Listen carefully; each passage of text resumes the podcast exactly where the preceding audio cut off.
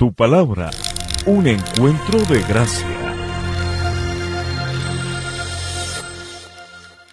Eh, yo quiero compartir algo que el Señor pues habló en mi corazón. hace algún tiempo ha estado como eh, moviendo cosas en mi vida, haciendo diferentes eh, limpiezas en medio del corazón y es algo que, que es uno de los temas que más me gusta, es uno de los temas que eh, generalmente estamos viviendo todos, porque todos tenemos este llamado, pero que a veces no comprendemos la importancia, la plenitud y, la gran bendición que es para nuestras vidas. Entonces les voy a pedir el favor que me acompañen eh, en oración. Vamos hoy a, a tener un tema que se llama consumidos o consumidores.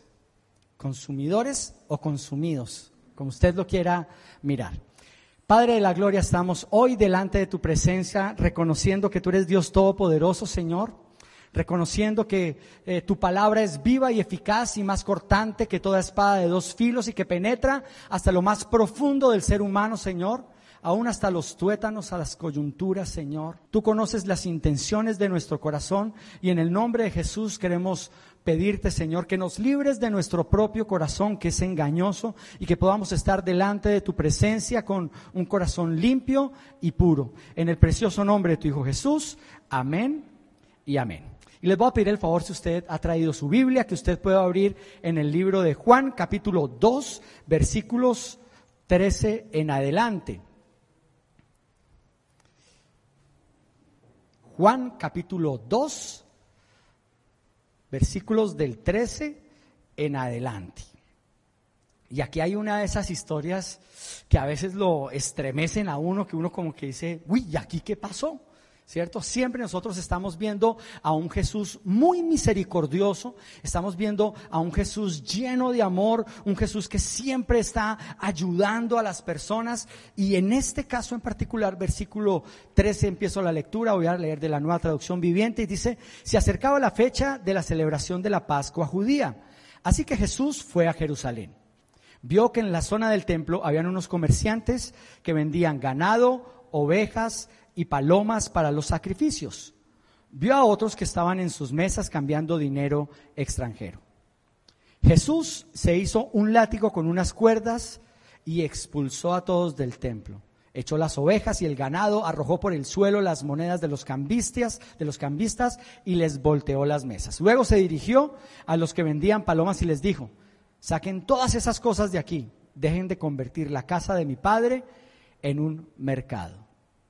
Y este versículo 17 me encanta poder que dice, entonces sus discípulos recordaron.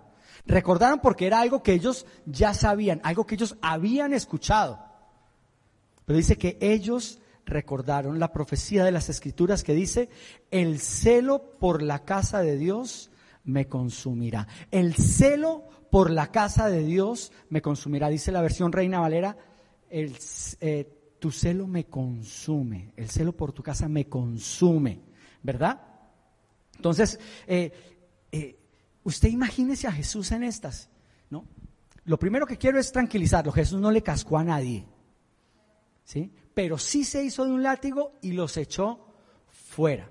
¿Dónde está esa profecía, esa palabra que recordaron los discípulos? En el Salmo 69, 9, que dice, el celo por tu casa me ha consumido.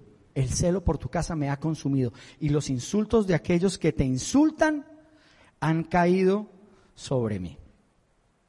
El celo por tu casa, el celo por la casa de Dios me consume. Y aquí me gustaría que nosotros miráramos en realidad dos definiciones, porque a veces eh, eh, los términos son importantes para no irnos por el lado que no es, para que nosotros podamos entender verdaderamente exactamente qué es lo que eh, quiere decir esta, esta palabra, ¿cierto? Entonces, la primera, el primer término que tendríamos que, que escudriñar es qué es un consumidor, ¿cierto? Porque consumidor es la persona que consume algo, que usa algo para su beneficio, ¿cierto? Podría ser, pues, la casa, uno usa la casa para su beneficio, nosotros usamos nuestro carro para nuestro beneficio. Ahorita ustedes están tomando notas, tienen un esfero que ustedes usan para su beneficio, ¿cierto? Cuando ustedes van a, a, la iglesia y se sientan en una de estas sillas, pues ustedes están siendo consumidores de esa silla. ¿Cierto? Mientras que ustedes escuchan la prédica. Y estamos verdaderamente en una, en una sociedad de consumo, ¿cierto? Donde nos han creado la necesidad, creado la necesidad de consumir cosas que no necesitamos, pero que compramos porque creemos que son necesarias, ¿verdad? Una sociedad de consumo. Hay gente que compra y compra y compra y consume, consume, consume, consume y ahora los llaman acumuladores. ¿Ha visto esos programas en Home and Health? De esas personas que, que no pueden andar por su casa de todas las cosas que, pero, pero nada pueden votar cosas compradas que no están abiertas, cosas que están tiradas por todos lados. Sociedad de consumo. ¿Somos ajenos a la sociedad de consumo? No, vivimos en ella. Pero el segundo término que quiero que miremos con atención es el ser consumido. El ser consumido. Alguien que permite que algo lo consuma, lo destruya, lo transforme, ya sea de manera positiva o también puede ser de manera negativa, ¿no? Ustedes han visto ahora que hay mucha gente que se ha dejado consumir por el temor. Gente que no quiere salir de la casa por ningún motivo. El temor los tiene presos. El temor no los deja hacer nada. La mujer, no, no, no el temor, consumidos por el temor. ¿Verdad? Entonces hay una gran diferencia entre ser un consumidor o una persona que está consumida. ¿Cómo vemos eso? ¿Ustedes han notado a veces cuando los jóvenes se enamoran? ¿no? escucha uno a las mamás y dice, de manera positiva y de manera negativa. Vamos a mirar las dos, ¿no? Dice, ay, no, desde que mi hijo conoció a Pepita, qué cambio el que ha tenido ese muchacho. Ahora se levanta, hace ejercicio, está estudiando con ganas, eso se, se manda a peinar, ¿no? ya dejó ese pon que tenía así todo. Lo ha consumido de una manera positiva. Esa, esa novia lo ha impulsado, esa, esa, esa novia ha sacado lo mejor de ella. Lo tiene consumido, pero de una manera positiva. Pero también he escuchado a, la suegra que tiene ese hijo que ha sido consumido de una manera negativa ese muchacho que era bueno en el colegio, que era bueno en los deportes, ese muchacho que era eh, servicial en la casa, que ayudaba a, lavar la losa, que estaba en todas y, y se novió y lo perdimos. No, es que desde que anda con esa fulana, ya mi muchacho no es el mismo, dicen con nostalgia las mujeres, ¿verdad? Porque ha sido consumido de una manera negativa. Y así nosotros podemos ser consumidos de manera positiva o de manera negativa por diferentes cosas, ¿no? Han visto que, eh, por ejemplo, el Internet, ¿es una bendición el Internet? Sí, es una bendición. Es las redes sociales, sí, nos mantienen, pero hay gente que se ha dejado consumir por eso. Tienen el teléfono en la mesa del comedor y no comen porque están ocupados con las redes sociales están siendo consumidos. O con el juego, con los juegos de video que son increíbles, maravillosos. Pero sale la esposa, nueve de la noche, sale del baño, desfilando en tacones. Y él dice, quítese que estoy jugando. ¿Cierto? Consumidos por el juego, consumidos por el trabajo. ¿Verdad? Que no tienen tiempo para nada, solo para trabajar, trabajar y trabajar. ¿cierto? Dan todo de sí para su empresa, para su, para su negocio. Y después la empresa les dice, hasta la vista, baby. Y ya perdieron su familia, ya perdieron su matrimonio, ya perdieron sus hijos porque crecieron y ya no quieren nada con ellos, porque fueron consumidos por su trabajo. ¿Sí? ¿Hasta ahí vamos bien?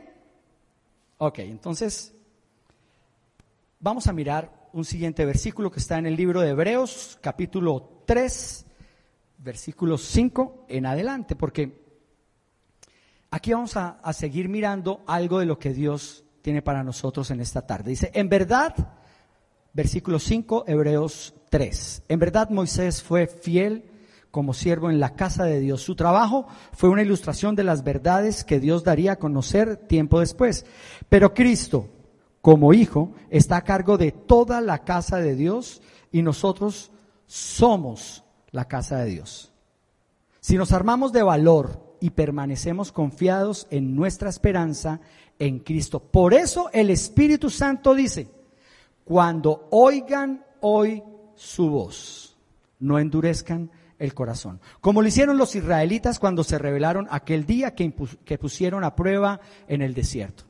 Allí sus antepasados me tentaron y pusieron a prueba mi paciencia a pesar de haber visto mis milagros durante 40 años. Por eso estuve enojado con ellos y dije, su corazón siempre se aleja de mí.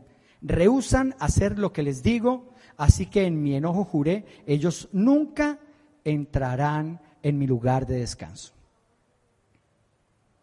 Miren la importancia, el celo por tu casa me consumirá.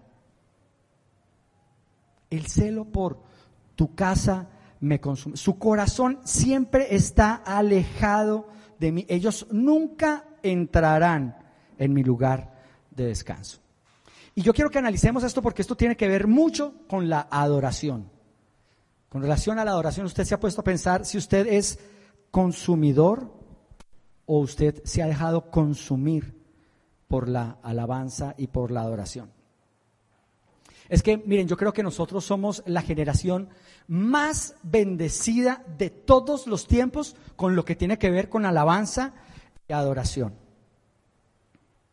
Y cuando somos tan, tan bendecidos podríamos mirar Lucas 12:48, porque esto es un privilegio, tener esta bendición, pero al mismo tiempo es una responsabilidad.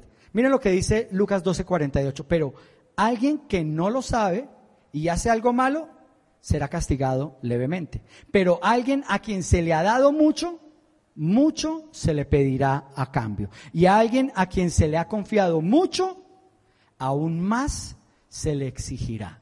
Y con relación a la adoración, déjenme decirles que nunca antes en la historia de la humanidad habíamos tenido tantas posibilidades para ser adoradores, para tener tiempos de verdadera calidad en la adoración. Miren, yo llegué a la iglesia hace 36 años. Poquitos. Y 36 años pasan volando. Hace 36 años, cuando yo llegué a la iglesia, las iglesias no tenían batería. En las iglesias se tocaba guitarra y pandereta. Por eso a los cristianos les decían los panderetos. ¿Sí? Era guitarra y pandereta. En algunas iglesias había un piano acústico que generalmente estaba desafinado. Nadie sabía afinar un piano.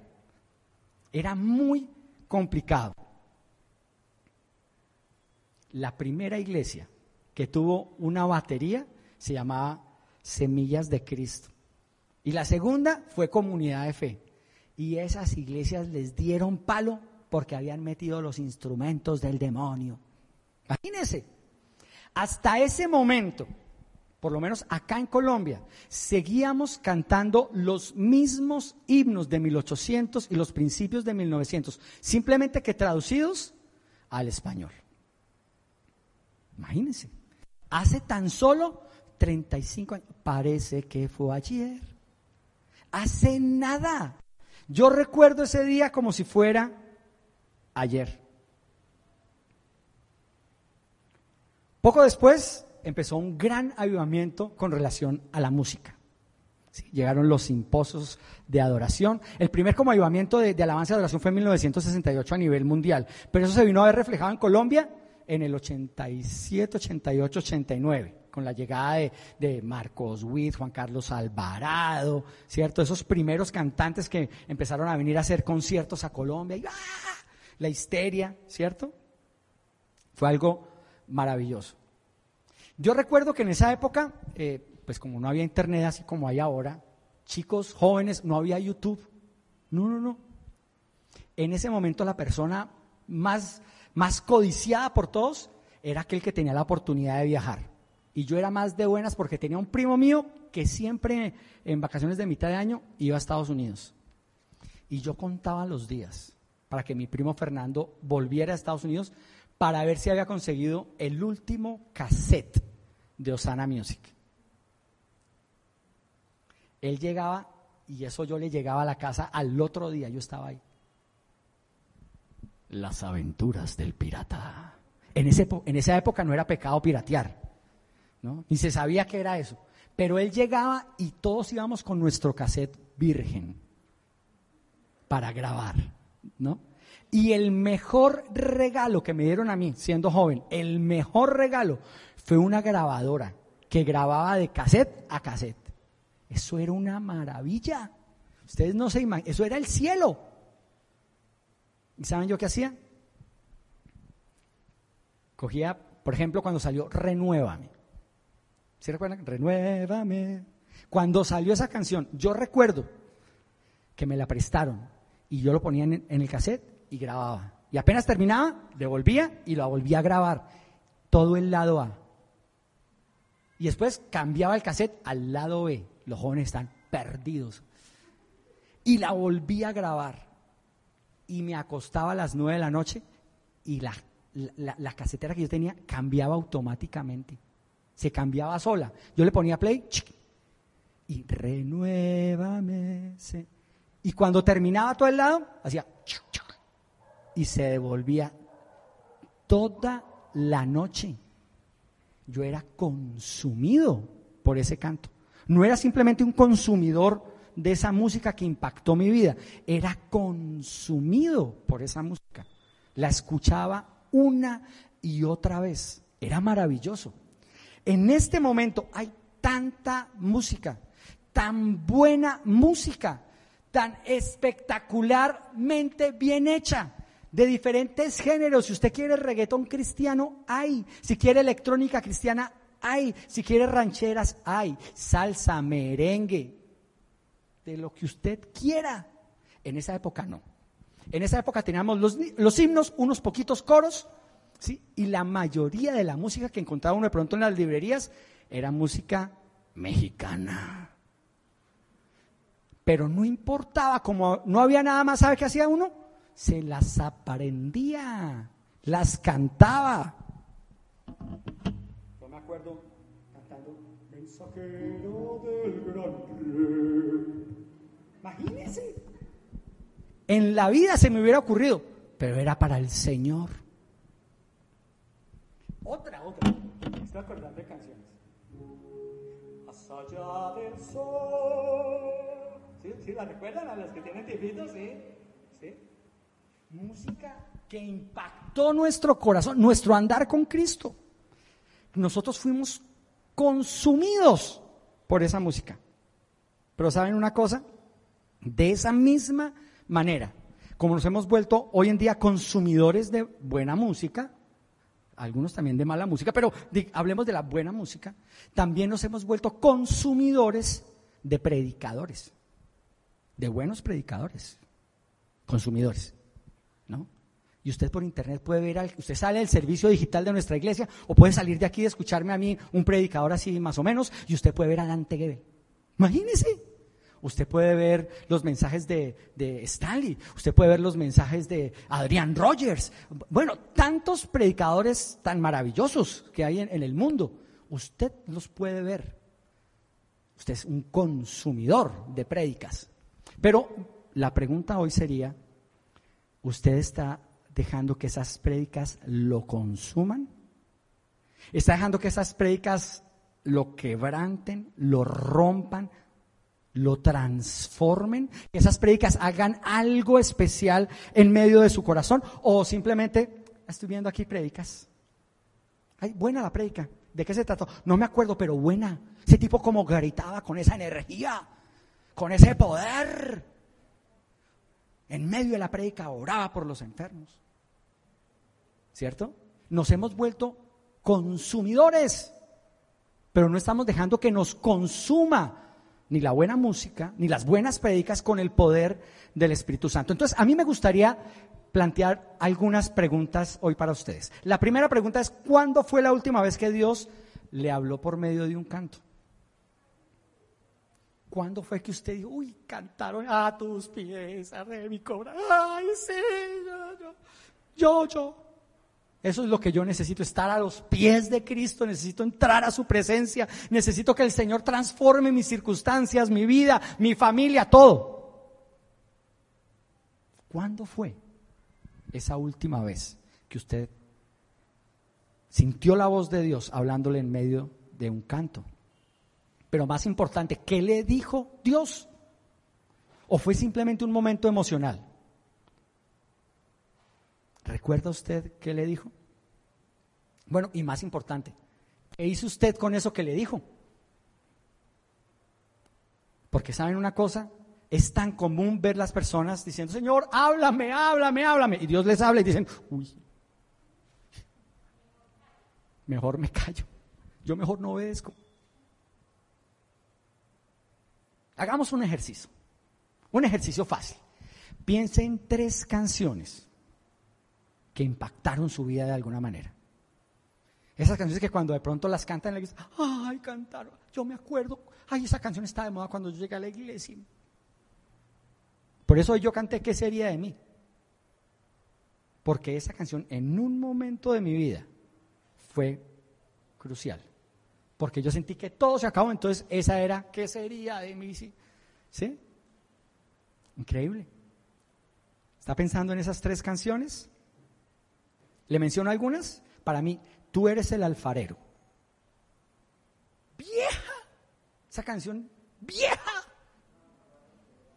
Pero esa canción, esa canción fue el principio de una transformación en medio de mi corazón, donde yo sí le decía al Señor, Señor, yo necesito que tú seas el alfarero en mi vida.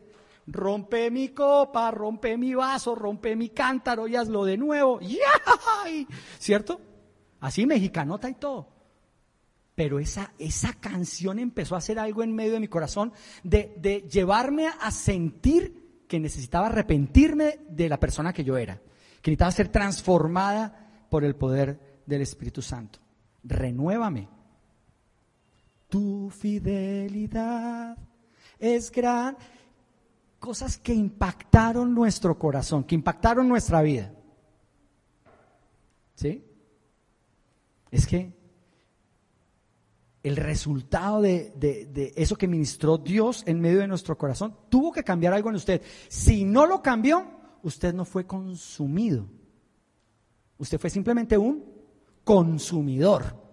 ¿sí? Y ahí es donde nosotros tenemos que, empezar. ¿no? Y a veces piensa la gente que nosotros solo somos consumidos con esos cantos de pronto eh, de adoración lentos, sublimes, ¿no? No, pero hay, cantos que, nos preparan para esa entrada al atrio, ¿no? Esos, esos cantos de guerra, esos cantos de exaltación a Dios. Te exaltamos sobre un... Y uno, ¡guau! ¿Sí? Y se prende y se pega. Esos, esos también cambian nuestra vida y cambian nuestra percepción de cómo estamos viendo las cosas, ¿no? ¿Te imagínese usted llegar todo derrotado en medio de las circunstancias? ¿Sí? Porque tú eres mi escudo, tú mi fortaleza. Usted tiene que salir fortalecido de alguna manera. Porque ahí se está cantando, es lo que dice la palabra de Dios. Y si usted deja que esa palabra de Dios penetre en su corazón, algo en medio de usted tiene que romperse. Definitivamente nosotros necesitamos ser transformados quebrantados por lo que estamos viendo y escuchando. Y necesitamos que cuando hacemos nuestra selección de artistas, cantantes, predicadores, empecemos a analizar conscientemente qué es lo que escuchamos. ¿Saben por qué? Porque hay muchos buenos cantantes y muchos buenos predicadores que solo predican lo que la gente quiere oír. Y eso es un peligro. Predicar solo que, lo que a la gente les gusta, lo que la gente quiere escuchar, lo que a la gente le conviene, porque eso atrae a los consumidores. Pero han dejado de predicar lo que Dios quiere que se prediquen. Han dejado de escuchar la voz profética de Dios. Segunda de Timoteo 4:3 dice lo siguiente: Llegará el tiempo en que la gente no escuchará más la sólida y sana enseñanza, sino seguirán sus propios deseos y buscarán maestros que les digan lo que sus oídos se mueren por oír. ¿Se ha visto eso? ¿Cierto que sí? Pare de sufrir. ¿Cuál pare de sufrir? Coja su cruz. En el mundo tendrán. ¿Cuál pare de sufrir? Pero dicen pare de sufrir. Ay, yo voy, yo voy, yo voy. Con Jesús las cosas no son así. Hay muchos que quieren escuchar prédica buena, pero no prédica que consuma, que confronte, que exhorte y que quiebre el corazón. Yo no estoy de acuerdo con esos predicadores que hablan que todo tiene que ser prosperidad, porque eso es hacer del cristianismo una religión, una religión a nuestra medida, fuera eso, ni siquiera la medida de Dios, una religión a nuestra medida.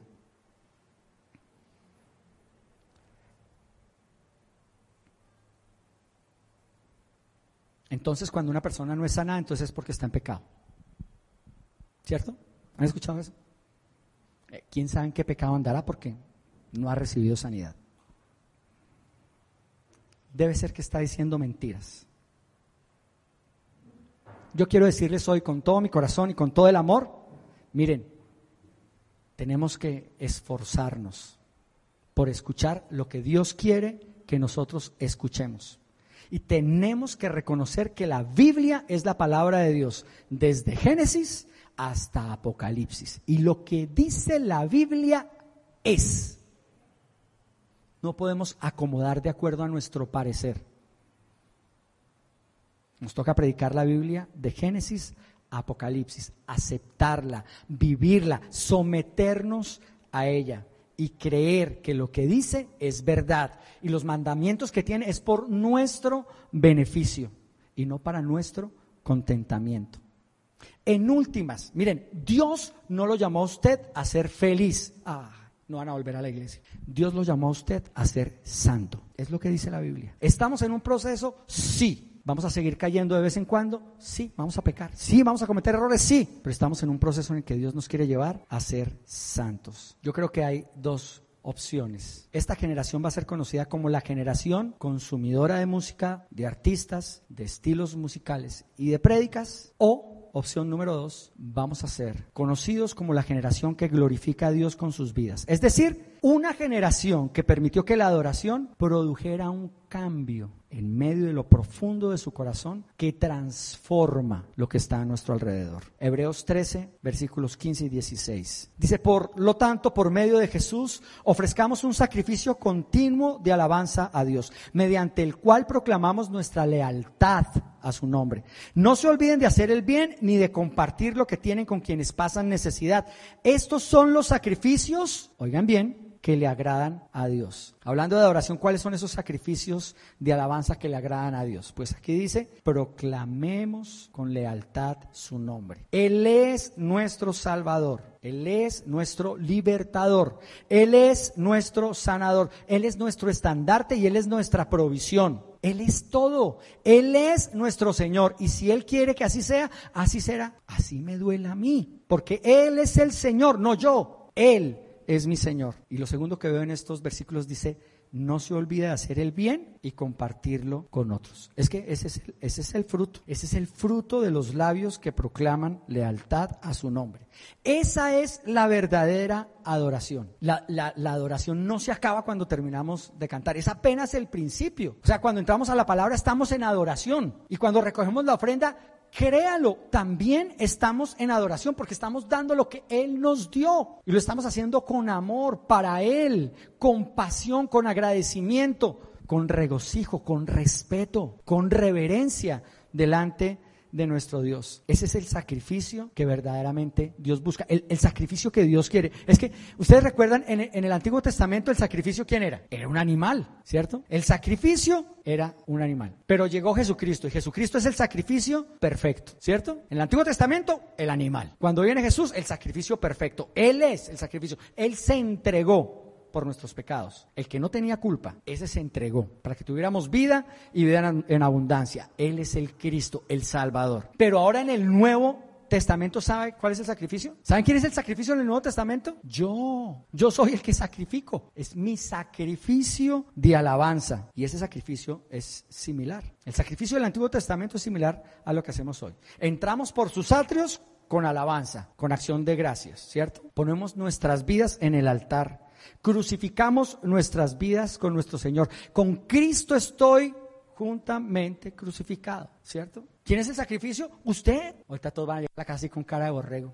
Soy el sacrificio. Pero saben que de, de, nosotros, nuestra naturaleza pecaminosa está en que muchos de nosotros somos. Estamos así, en la, en la mesa del sacrificio. Pero saben que estamos vivitos y coleando. Estamos ahí, en la mesa, en el altar. Estamos en el altar del sacrificio. Pero estamos haciendo lo que se nos da la gana. No recibimos lo que el Espíritu Santo quiere hacer con nosotros. El Señor nos llama al servicio. El Señor, el Señor quiere que nosotros, de lo que recibimos, empecemos a dar pero nosotros seguimos así, consumidores, consumidores de cursos, consumidores de prédicas, consumidores de música, consumidores, consumidores, consumidores, pero todo lo que entra, nada sale, nada sale. Tenemos un problema de obesidad espiritual, porque Dios lo llamó a usted para dar. ¿Lo llamó para qué? Para dar. ¿Algún boxeador aquí? No, no. Dios le dio a usted dones y talentos para que usted con ellos sirva a los demás. Ustedes escucharon en la prédica del sábado, es que Dios lo llamó a usted con un propósito. Usted no es una casualidad que,